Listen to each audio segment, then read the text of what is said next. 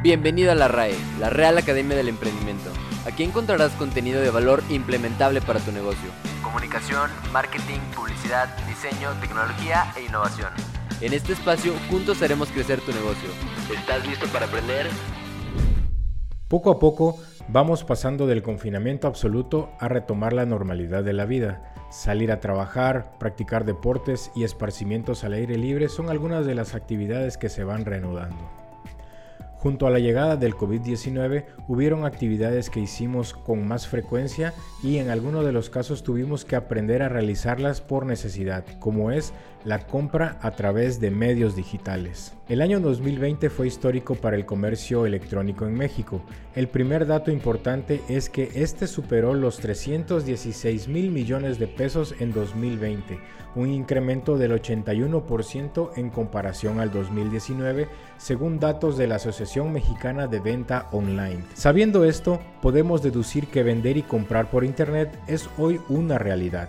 Las empresas van cada vez mejorando las experiencias que tienen sus usuarios online y esto se traduce en confianza en las plataformas. Hola, mi nombre es Freddy Antonio de Límbico y el podcast de hoy es Las redes sociales sí venden. Al margen que el comercio electrónico va ascendiendo en facturación, las redes sociales van mejorando su experiencia de compra de cara a los usuarios, ofreciéndoles experiencias de compra sencillas y seguras.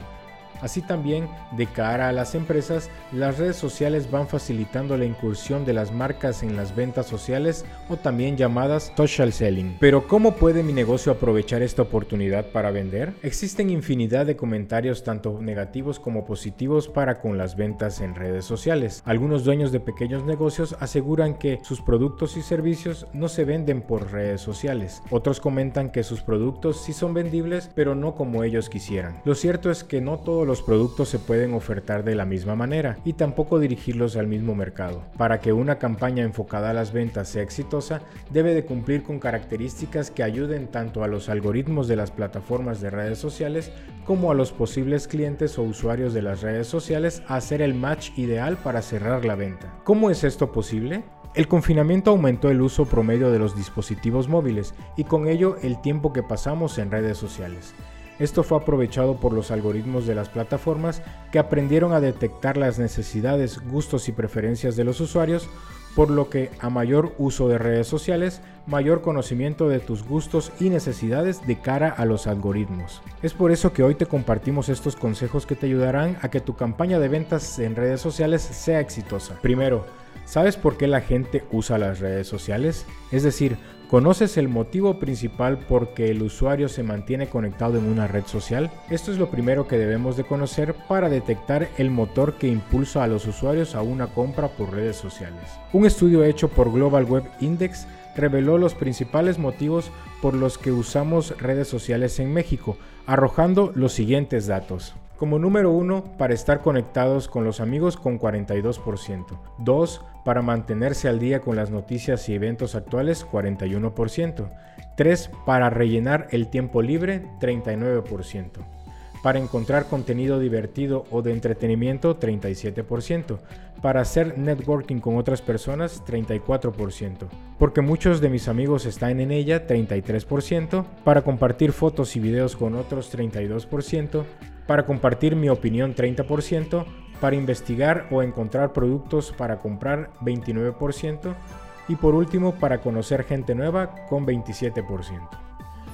Con estos datos podemos deducir que las redes sociales no son un e-commerce por naturaleza, ya que existen motivos más importantes que comprar por lo que los usuarios se conectan en estas plataformas. Sin embargo, este dato también nos ayuda a descubrir que lo que más puede influir para comprar un producto en una red social es la recomendación de un amigo, siendo la socialización con otros contactos el principal motivo por el que los usuarios permanecen en redes sociales.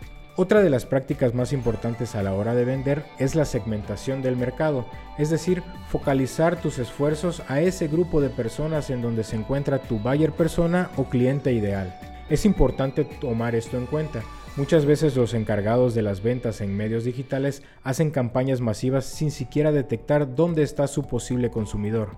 Simplemente lanzan una campaña como una red de pesca en un mar de usuarios. Esta es una práctica que debemos evitar.